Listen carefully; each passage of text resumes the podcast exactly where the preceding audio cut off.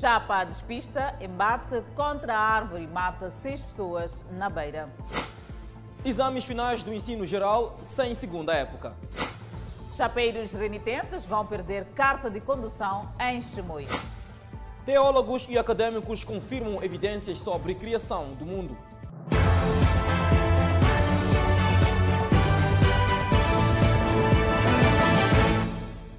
Boa noite, estamos em direto e seguramente em simultâneo com as redes sociais e a Rádio Miramar. Seis pessoas perderam a vida e nove contraíram ferimentos na sequência de um acidente de viação ocorrido nesta segunda-feira na Estrada Nacional número 6, na cidade da Beira. O cobrador está entre os feridos internados no Hospital Central da Beira.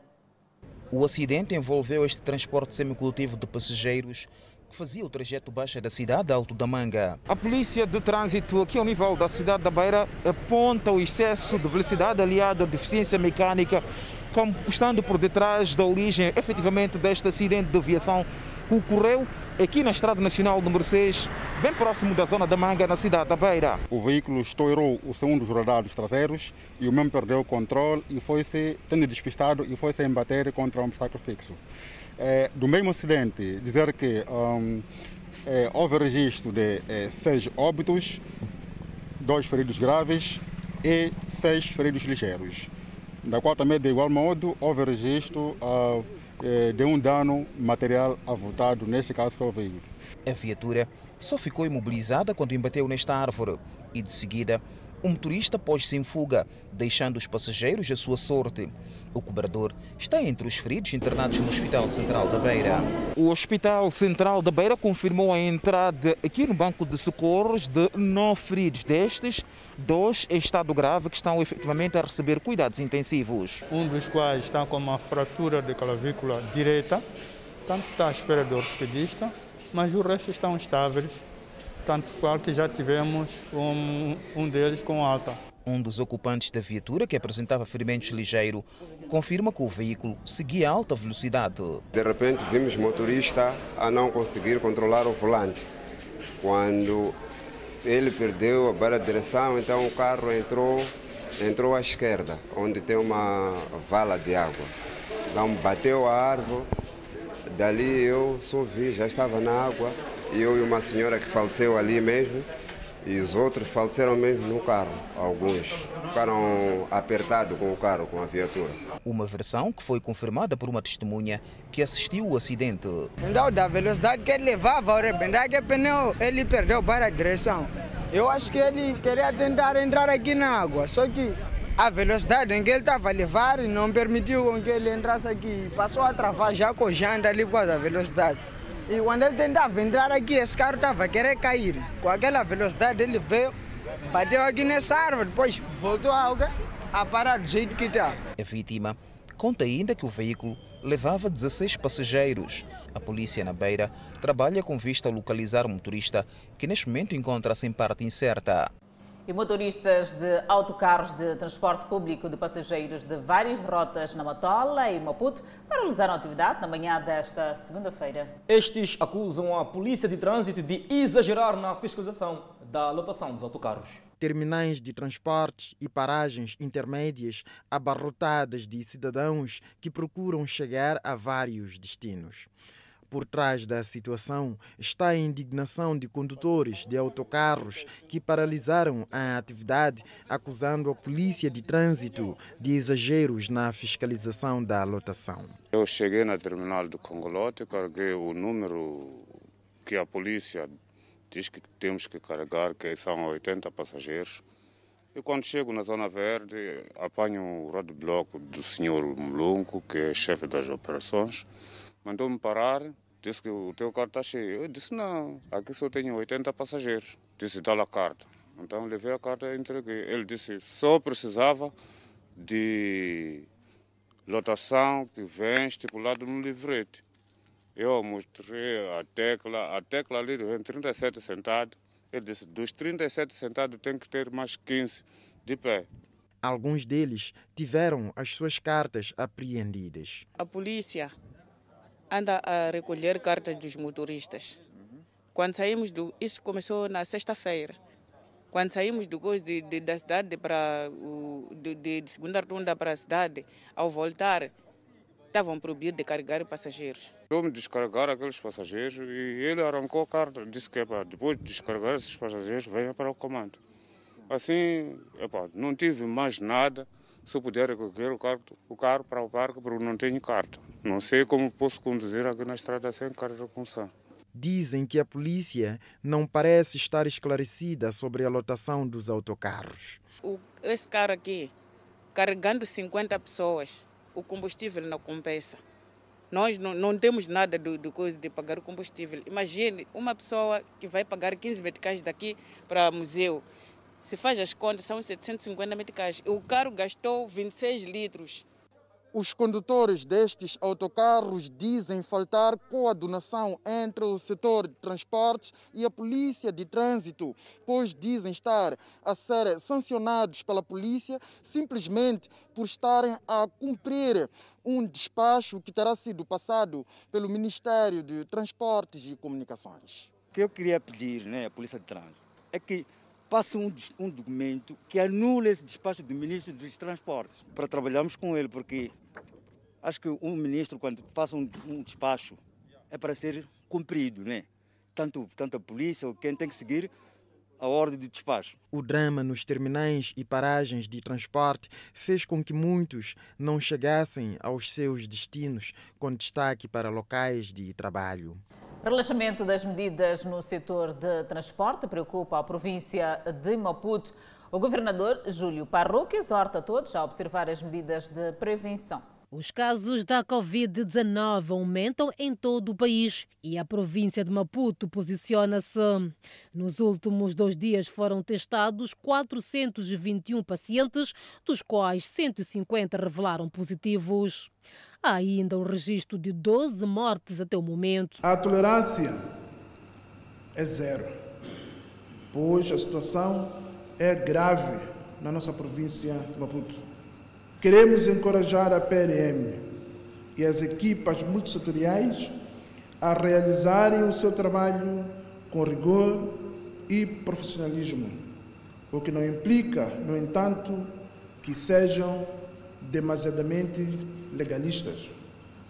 Interpretem o decreto governamental número 1/2021 de 3 de janeiro, que revê as medidas para a contenção da propagação da pandemia da COVID-19 de forma realística, pois a vida e a economia da província não podem parar. Entretanto, a saúde e a vida estão em primeiríssimo lugar.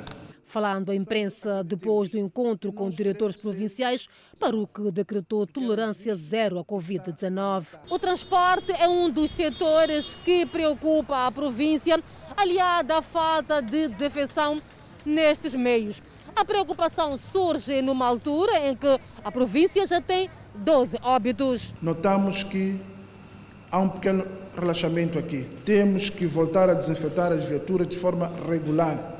Também temos que observar a lotação dos meios, de acordo com a capacidade de cada uma das viaturas, assim como insistirmos e sermos perseverantes no uso permanente, permanente da máscara durante as viagens, ou melhor, até desde eh, as paragens. E alguns municípios são unânimes no redobrar de esforços para combater a Covid-19. Nós temos que tolerar e respeitar os distanciamento, usar as máscaras, lavar as mãos sempre que for necessário. Nesse sempre, nós temos que lavar sempre o possível. Avançam ainda que não há férias quando o assunto é prevenção. Toda a gente sabe qual é a medida a tomar.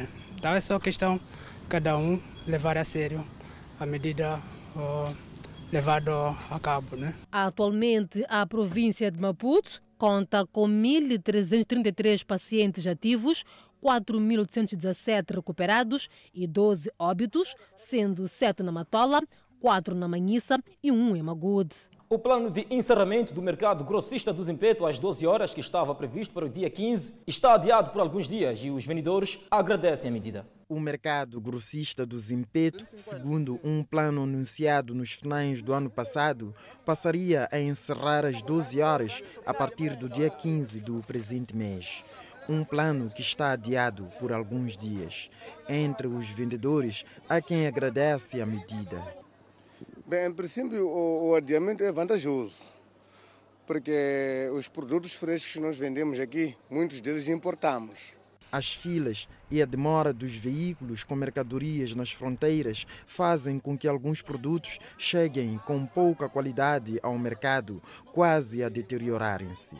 Com esta situação, o encerramento do mercado às 12 horas não permitiria o despacho dessa mercadoria. No ato da importação, muita coisa acontece. Tem longas filas nas fronteiras, o atendimento, o sistema das alfândegas para o despacho das mercadorias faz a mercadoria atrasar, chegar aqui e pode chegar já num estado deteriorado.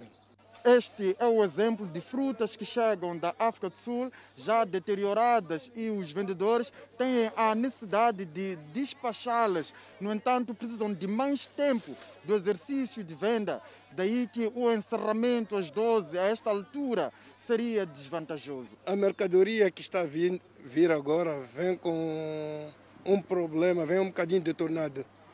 Porque compra-se e vai levando muito tempo nas filas para atravessar para Moçambique. Isso acaba desgastando o próprio produto. A qualidade em si. A própria qualidade. O plano tem acolhimento por parte dos vendedores. Sendo este mercado um mercado abastecedor, nós temos que tentar dar uma nova vida a esta casa. Temos que abastecer a cidade, temos que deixar outros mercados venderem, onde que isto favorece a todos nós. Não falta quem não alinha. Não compra, não compra. Então, com mais tempo de venda, pode ter mais clientes. Sim. Então, para si, o mercado deve encerrar muito mais tarde, às duas. Não, não às duas, lá para das 15, 16 horas. Será possível. O pelouro de mercados e feiras do município de Maputo promete pronunciar-se sobre a decisão de adiamento do horário de encerramento do mercado nos próximos dias.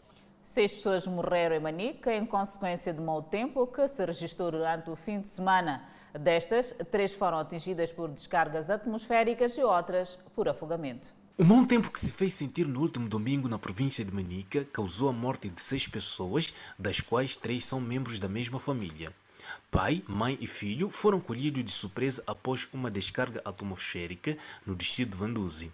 No momento do sucedido, as vítimas encontravam-se na Machamba. Foi acidente de trovoada na Machamba, onde que falecidos praticavam atividade. Para além de três membros da mesma família que morreram vítima de descargas atmosféricas, outras três morreram vítima de afogamento. Daniel Andesen lamentou a morte e apela à sociedade no geral a tomar mais cuidados nesse período de época chuvosa. E neste momento o que temos por apelar, sobretudo por arrastamento, é que de facto quando formos a ver a fuga das águas, não podemos desafiar.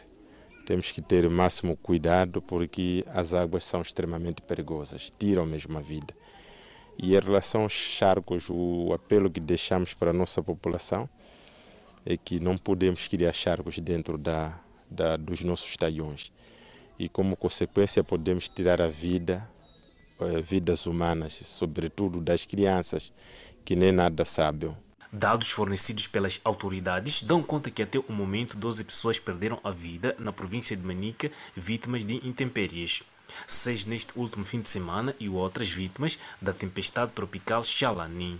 Por outro lado, já iniciou em Sofala o reassentamento das famílias vítimas das inundações. Até este fim de semana, 32 pessoas provenientes da zona de Ndunda já haviam sido transferidas para o centro de acomodação. Com as chuvas que caem na cidade da Beira, espera-se que mais famílias possam ser transferidas para os locais de acomodação. Lourenço Bulha, governador de Sofala, assegurou que as vítimas das inundações transferidas para o centro de acomodação do IFAPA já receberam tendas e primeiros kits de alimentos até que as condições se normalizem nas suas zonas de origem. Bulha manifestou igualmente a sua preocupação face à subida dos níveis dos caudais dos rios Pongo e Buse na província de Sofala. Então é preciso que saiam rapidamente das zonas de risco as populações do distrito de Buse, Nhamatanda e Dondo. É preciso que nos cuidemos, saiam dos lugares de riscos. Tivemos um incidente o ano passado em Maringue, as águas chegaram onde nunca chegaram há 200 anos atrás. O governador de Sofala assegurou que já foi posicionado do Corpo de Salvação Pública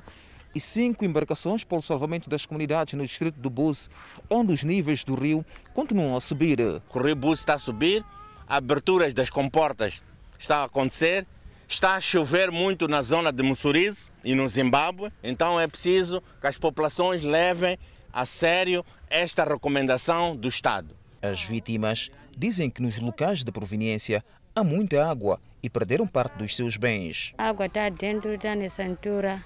Não temos como para ficar lá. A água está mal, nós, até aqui. Eu, onde, onde eu estava a dormir, água. Até eu saí, saí ontem, em casa de vizinho. Estou pedindo o quê? Procurar um sítio assim para eu ir ficar. Ah, eu aqui, aí não dunda, eu não quero mais. O governador de Sofala apelou às comunidades que, enquanto estiverem nos centros de acomodação, devem observar as medidas de prevenção da Covid-19 foram destruídas pela edilidade de Inhambane 79 bancas que haviam sido construídas ilegalmente no mercado informal Salvação. Esta destruição tem em vista a requalificação da cidade. Mercado Informal de Salvação, cidade de Inhambane. É aqui onde até bem pouco tempo estes vendedores exerciam as suas atividades comerciais.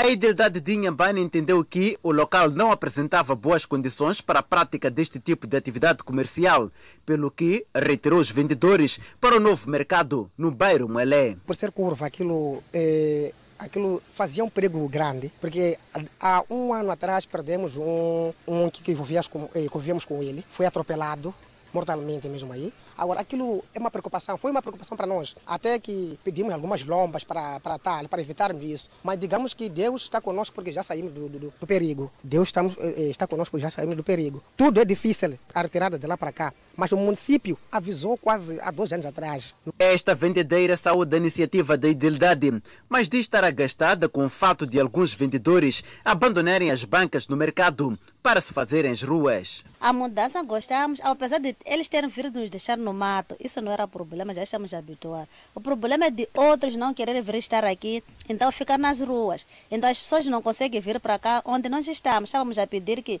o governo tirasse todas as pessoas que estão nas ruas, voltar no mercado. O edil de Inhambane, Benedito Quimino, fala de novos projetos em curso relacionados com a construção de estradas. Arrancamos com o, o, projeto de construção de mais de 10 km de estrada urbana com recurso ao pavê. E é um projeto que arrancou, portanto, nos finais do ano passado e, evidentemente, que vai ser concretizado este ano. Uh, temos muitos bairros que vão ser intervencionados em termos de vias de acesso. Uh, os bairros da Liberdade, Moelé, Malimbuane, Moelé 2, portanto, Moelé 1. Também eh, temos uh, Machavenga, eh, Salela, Mucucune, portanto são bairros que vão se beneficiar com a construção de, eh, de estradas com recurso ao pavê, numa extensão acima de 10 km. Também inclui a construção de alguns aquedutos, passagens molhadas e algumas pontes. A idilidade de Inhambane garante que boa parte dos projetos iniciados ano passado e que não foram concretizados por conta da situação motivada pela pandemia da Covid-19 podem ser materializados neste ano de 2021. Exames finais terão apenas uma época devido ao tempo que resta para o arranque do ano letivo 2021.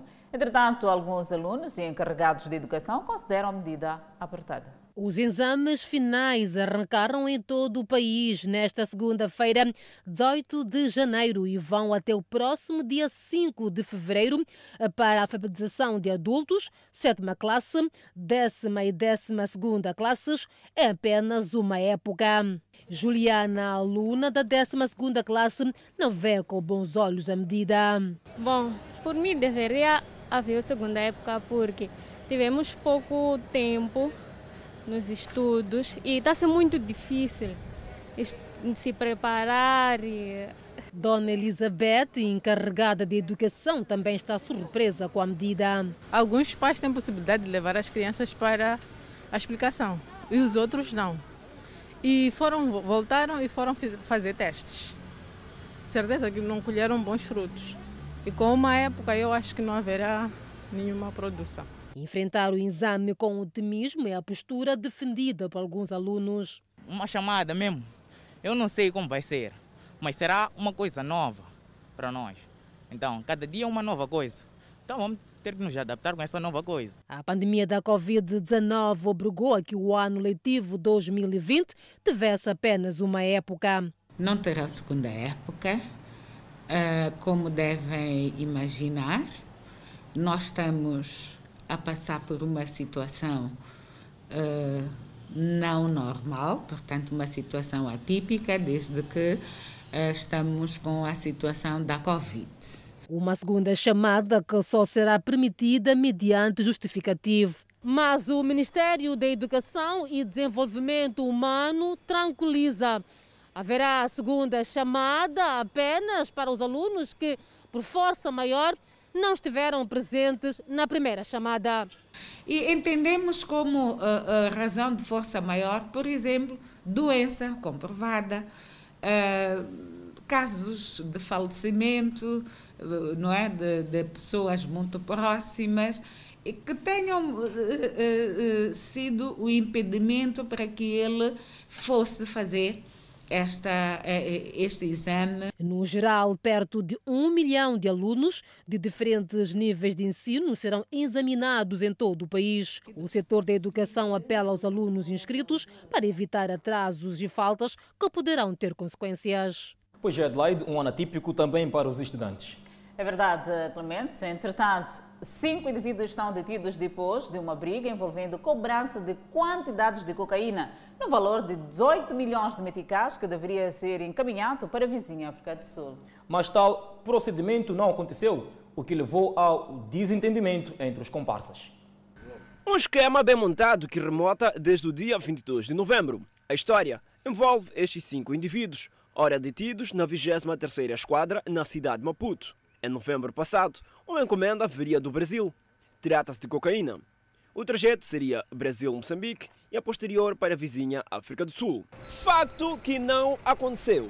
A verdade é que, passado tempo depois, um comparsa que devia receber a encomenda na vizinha África do Sul, através da fronteira de Ressano Garcia, entrou a Moçambique de forma ilegal para cobrar as quantidades de cocaína em valor monetário. Foi graças a este indivíduo que o receptor das drogas na África do Sul chegou a Moçambique e localizou o seu comparsa para reaver as drogas.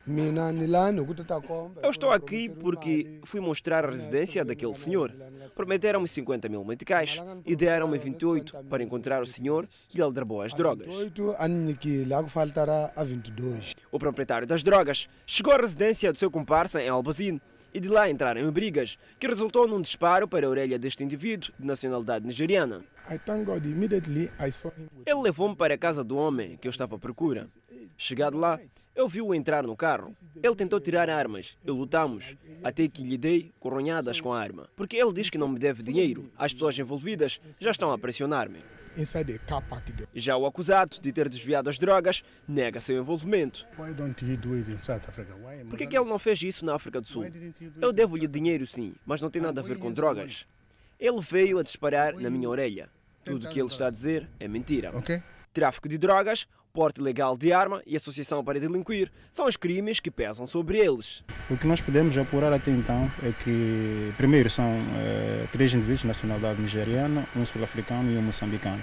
Eh, dois destes indivíduos, o nigeriano e o sul-africano, teriam saído eh, da África do Sul até aqui ao nosso país para saber, portanto, do paradeiro de determinada quantidade de droga, referimos a cocaína, cerca de 8 quilos.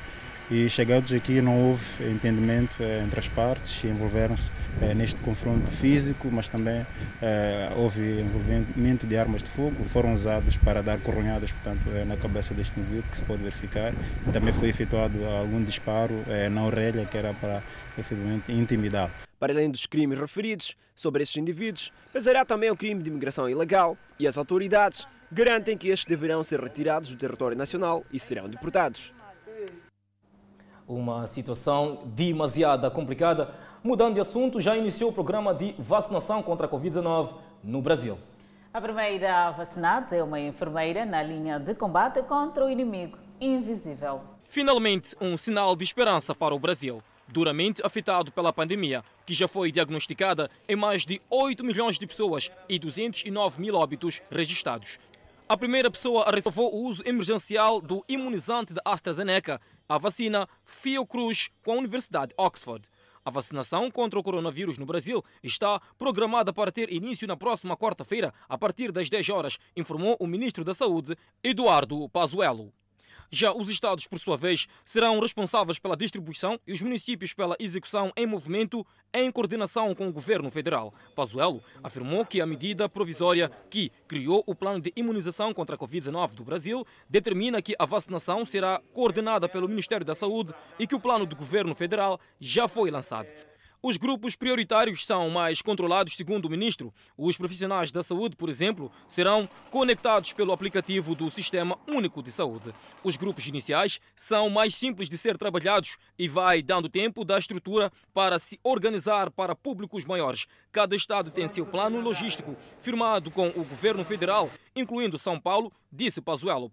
Ainda amanhã, os estados iniciam seu plano de distribuição para os municípios. Mais de 50 cidadãos deram entrada nos primeiros 15 dias do ano vítimas de acidente de aviação no Hospital Central de Quelimane, facto que está a preocupar as autoridades de saúde. Os distritos de Nicoadala, Namacura, Mucoba e Milães são os que têm transportado pacientes vítimas de acidente de aviação com consequências graves. Eu sou de, sou de Nicoadala, então ia ao, ia ao mercado.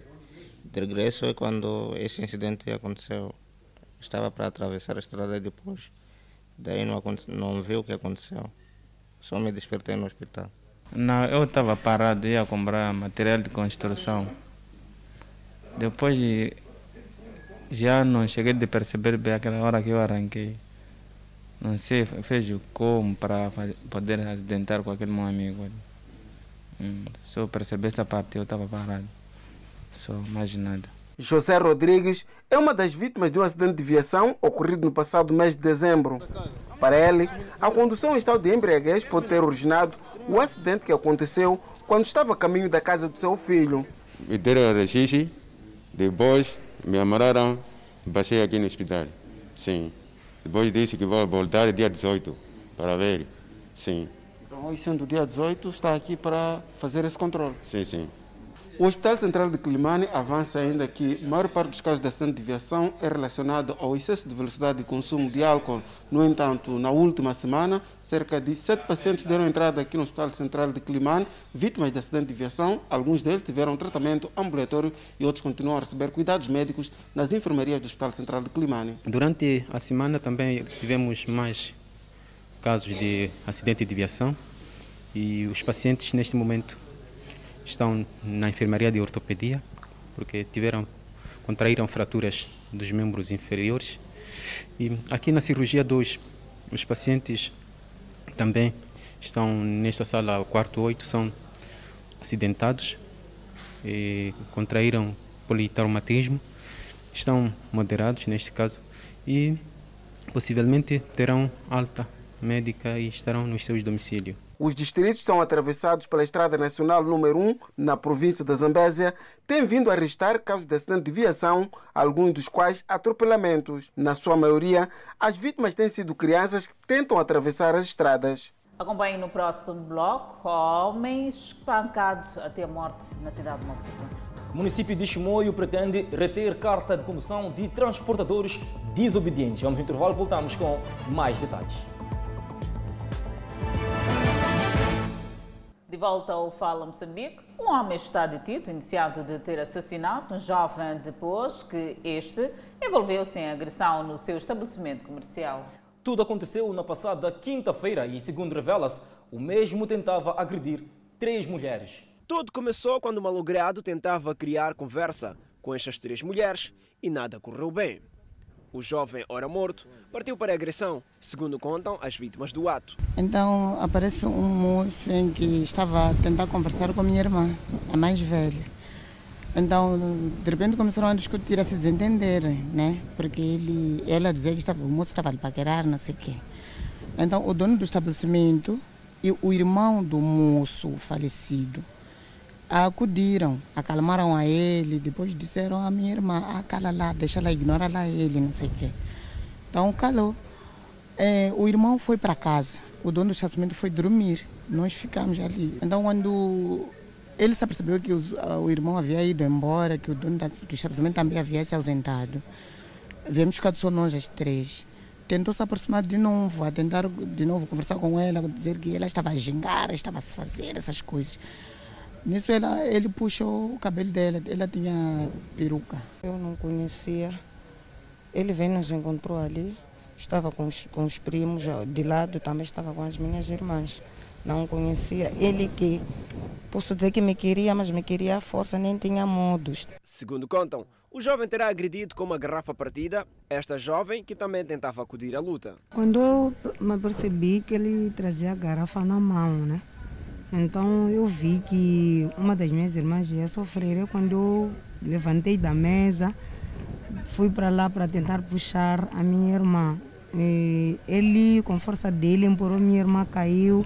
Também caí, então ele acabou me aleijando com a garrafa. Tudo aconteceu na madrugada da última quinta-feira, quando um grupo de mulheres estava a divertir-se fora de hora. No entanto, o referido jovem, ora morto, aproximou-se para intentar algum tipo de intimidade. Segundo se revela, ele terá desmaiado e terá perdido os sentidos. Nem os presentes sabem explicar o que de fato terá acontecido. O proprietário da barraca confirma que o jovem estava a agredir estas mulheres. Encontrei essas três senhoras a gritarem, a correrem, a entrar no quintal, a sangrarem. Então corri, rasguei a camiseta para fechar a ferida daquela senhora. Como o indivíduo que estava fora estava a lançar garrafas, então consegui entrar dentro, empurrei a tampa da barraca, fiz capão, fechei. Corri então, saí com a minha filha, fomos se esconder lá no quintal para ver se a guerra acalma ou não. O indiciado diz que só se deparou com o corpo já sem vida ao amanhecer. Aproximou também os irmãos, aproximaram logo, o irmão chegou, pegou ele aqui e esse homem já está sem vida. Comunicaram a polícia mediante, a polícia também foi muito rápido, não demoraram. Chegaram a EPA, Zeca Bar, o que, que aconteceu? Expliquei, então daí de cap. Aqui já está a começar a ficar cheio, senhor Zeca, entra no carro para a uma esquadra. A PRM na cidade de Maputo confirmou a ocorrência. O dono da barraca teria se socorrido alguns instrumentos e desferido eh, alguns golpes eh, que foram naturalmente eh, fatais e daí que pesa sobre si este crime e há todos os requisitos preenchidos para a sua detenção e encaminhamento dos autos às outras instituições da administração de justiça. Informações a que tivemos acesso é que a vítima era um agente guarda-fronteira e um dia antes da sua morte tinha sido patenteado. O município de Chimoio promete reter cartas de condução dos transportadores semicoletivos de passageiros que desrespeitarem as medidas de prevenção contra a pandemia viral. Como forma de fazer cumprir as medidas de prevenção contra o novo coronavírus, uma equipa de fiscalização do Conselho Autárquico de Chimoio escalou paragens de transporte semicoletivo de passageiros para fiscalizar a lotação de passageiros. No trabalho foram muitos transportes semi-coletivo de passageiros interpelados que transportavam muito acima do número recomendado. Eu estou a sair do hospital agora. Não pode brincar com esta doença. Não abusem esta doença. Vocês devem se cuidar. Vamos pôr máscara, lavar as mãos, andar com gela. Mas não como o carro está cheio desta maneira. O dinheiro é bom, mas o dinheiro que a gente gasta para a saúde, sinceramente, nem faz diferença quantos medicais vão gastar aqui de chapa. No trabalho da fiscalização, as viaturas que estavam superlotadas foram obrigadas a descarregar passageiros. E esta equipa, que está a efetuar trabalho de fiscalização na cidade de Chimoio, assegurou que o transportador que não obedecer às medidas de prevenção contra a Covid-19 será retirado sua carta de condução. Vamos tirar as cartas e previamente terão que pagar uma multa. Porque só desta maneira que eles vão ter que perceber porque nós já estamos a falar desse vírus há bastante tempo. Já estamos a fazer a campanha de sensibilização há bastante tempo, mas os nossos munícipes não ouvem e ainda dizem que esse vírus não existe. Muitos passageiros aplaudem o trabalho de fiscalização, pois, devido à superlotação, estavam mais expostos. Gostei, gostei mesmo. Até aqui, se ficassem pessoas permanentes a exigir isso, era mais bom. Os trocos, como é que vocês fazem? As moedas, os trocos devem receber o dinheiro, moeda, né? Põe, não faz mal, esfrega. Entrega troco ao passageiro. Estão a perceber? Tem que, senão vão carregar vírus para casa. Alguns passageiros que foram retirados dos carros lotados tiveram que permanecer horas na paragem à espera de outros transportes. É o caso do jovem Mário, que estava a caminho da faculdade. Sim, foi muito corretor de ser. Além de eu para prevenir muitos estavam no carro também. Não se sabe quem está a protagonizar a doença aí dentro do carro. Os transportadores reconhecem o perigo que correm ao superlotar as viaturas. Não tem nenhum banco. Pode... Oh, acho que foi uma falha. Acho que foi uma falha. Sim, sim. Ah, não vou levar mais cinco. É só uma pessoa que nem, nem verifiquei quando entrou. Sim, sim. O resto está tudo 4x4 como. A fiscalização irá decorrer todos os dias nas paragens de transporte semicoletivos de passageiros e nas entradas da cidade de Chimoio. O objetivo é travar a propagação do novo coronavírus na província de Manica. Fora de portas, mesmo mediante os efeitos da Covid-19, o primeiro-ministro japonês Yoshihide Suga garantiu esta segunda-feira que o Japão continua empenhado em realizar os Jogos Olímpicos Tóquio 2020. O primeiro-ministro japonês Yoshihide Suga garantiu esta segunda-feira que o Japão continua comprometido em realizar os Jogos Olímpicos Tóquio 2020 no verão, apesar do número crescente de casos de Covid-19 no mundo. Vamos preparar os Jogos como prova que a humanidade ultrapassou o novo coronavírus, disse Suga num discurso de abertura de uma sessão parlamentar. A mensagem de resto tem sido a que o governo japonês repete quando questionado sobre o tema, mesmo face a uma terceira vaga da pandemia da Covid-19 que o país asiático, bem como outros territórios mundiais, enfrenta atualmente. Segundo o governante, Serão adotadas todas as medidas possíveis para prevenir o contágio para que se brinde a esperança e a coragem em todo o mundo ao celebrar a competição que deveria ter acontecido no verão passado, mas foi adiada devido à pandemia para o período entre 23 de julho e 8 de agosto deste ano. O comitê organizador diz que o número de atletas nas cerimônias de abertura e encerramento deve ser reduzido e, segundo o jornal japonês Yomiuri Shibu, o Comitê Olímpico Internacional COI espera que o número não supere os 6 mil atletas, bem abaixo dos 11 mil previsto para o evento. A redução dever-se-á, nomeadamente, a restrições ao número de dias e que os atletas poderão passar na aldeia olímpica, que passará a ter em permanência apenas atletas que vão competir num prazo máximo de cinco dias, saindo o mais tardar dois dias depois de competirem. O arranque de Tóquio 2020 está agendado para 23 de julho, daqui a pouco mais de seis meses, com as questões e dúvidas a levantarem-se cada vez mais quanto à capacidade de realizar um evento desta envergadura em pleno período pandêmico. O porta-voz do governo, Katsunobu Kato, já tinha reforçado no domingo que os preparativos continuam, embora a opinião pública japonesa seja favorável ao novo adiamento ou ao cancelamento, segundo sondagens recentes. E falamos de financiamento externo, onde o Banco Mundial deu menos dinheiro a Moçambique em 2020. O Banco Mundial desembolsou 527 milhões de dólares norte-americanos no ano transato para financiar vários projetos de desenvolvimento socioeconômico de Moçambique. São 33 milhões de dólares a menos que em 2019. A entrada para 2021, o compromisso financeiro do Banco Mundial está nos 378 milhões de dólares, o valor mais baixo já desembolsado por esta instituição da Bretton Woods nos últimos cinco anos foi de 104 milhões de dólares em 2017. Sobre a pandemia, o Banco Mundial diz que sombra o potencial de crescimento de curto prazo de Moçambique. Na nota divulgada na sua página oficial, o Banco Mundial indica que a crise da Covid-19 terá um pesado impacto da atividade econômica, com o distanciamento social e as restrições das viagens, a afetar a procura de bens e serviços. Ao mesmo tempo, a redução da procura e do preço das matérias-primas estão a abrandar o ritmo do investimento no gás e carvão, duas indústrias centrais para Moçambique.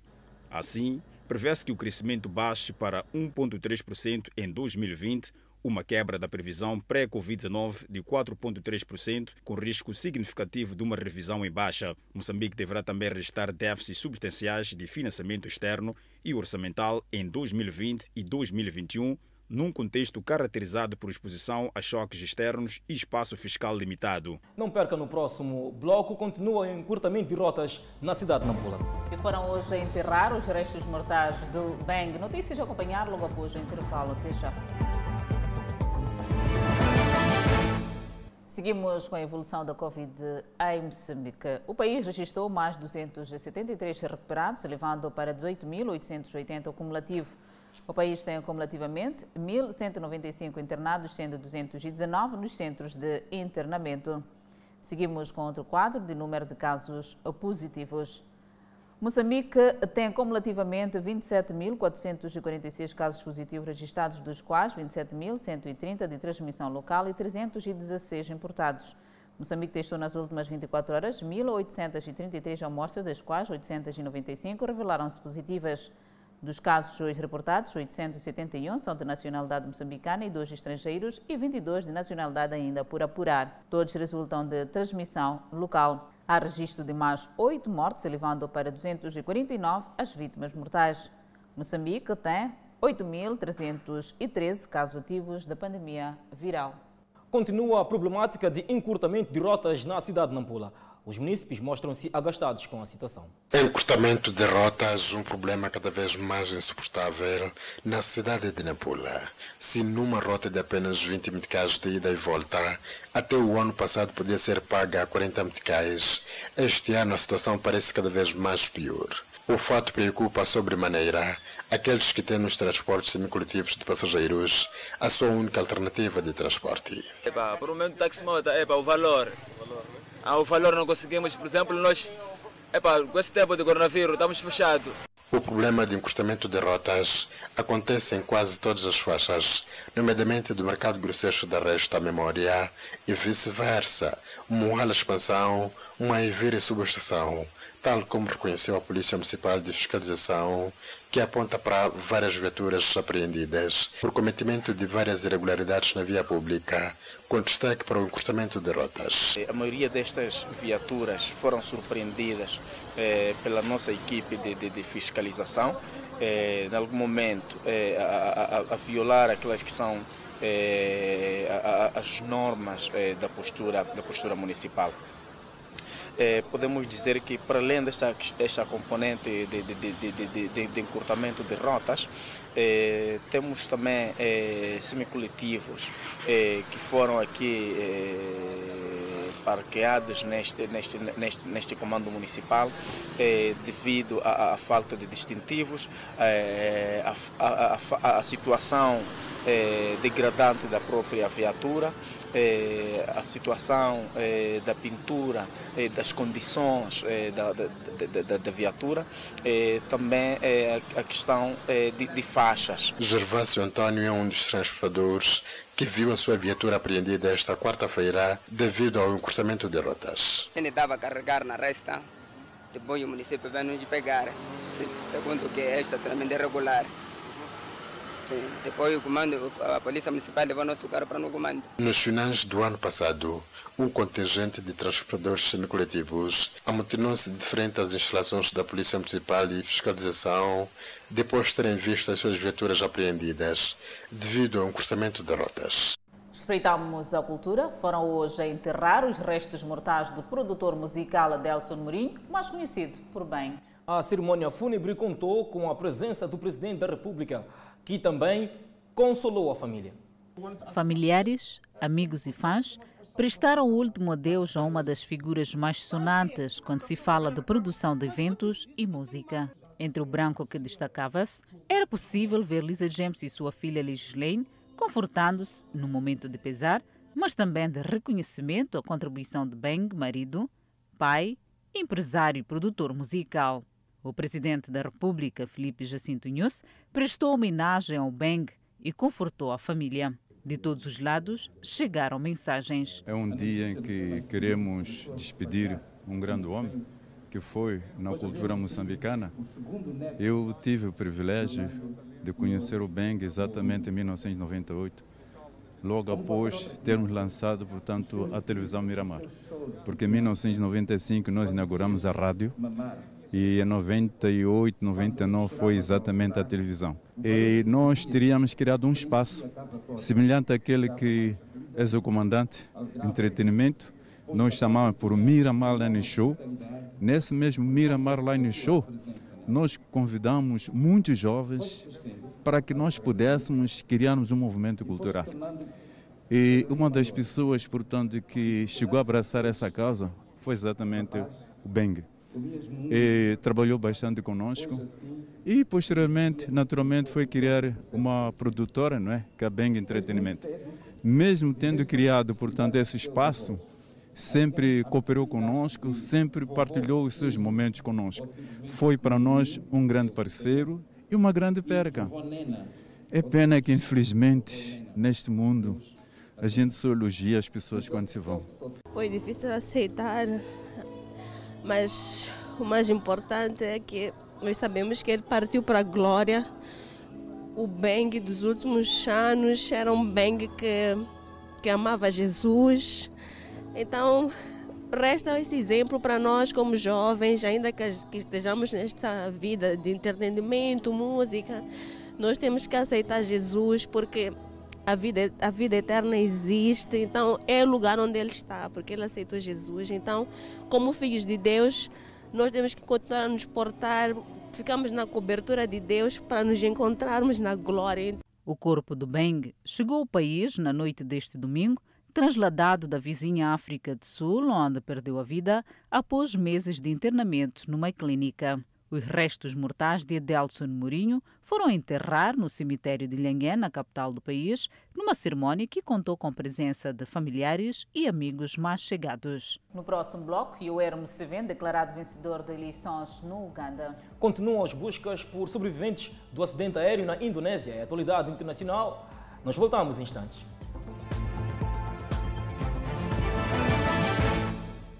Yoweri Museveni foi declarado vencedor das eleições presidenciais do Uganda. Andrew Natumaya fez acusações e mostrou ferimentos um dia depois que o antigo líder de Uganda, o presidente Yoweri Museveni, foi declarado vencedor das eleições presidenciais do país, que a oposição considerou uma fraude. Seu principal desafiante, Babuin, cujo nome verdadeiro é Robert Kiangunai, está em prisão domiciliar há vários dias. Natamonia disse que foi sequestrado, espancado e eletrocutado por forças leais ao presidente e sua saúde é delicada. O presidente Yoweri Museveni ganhou o sexto mandato de cinco anos, estende assim seu governo para quatro décadas, de acordo com os resultados oficiais anunciados no sábado. A busca continuou nesta segunda-feira pelas vítimas e destroços no acidente aéreo da Indonésia. Todas as 62 pessoas a bordo morreram depois que o avião perdeu contato com os controladores de tráfego aéreo minutos depois de decolar de Jakarta durante chuva forte a 9 de janeiro. Mergulhadores encontraram partes do gravador de voz da cabine na última sexta-feira, enquanto mais funcionários se juntavam à busca por destroços e vítimas. Preocupações com a segurança levaram os Estados Unidos da América e a União Europeia a banir as transportadoras indonésias por anos, mas as proibições foram suspensas devido ao melhor cumprimento dos padrões internacionais de aviação. Convidamos a um breve intervalo, mas antes a previsão para as próximas 24 horas.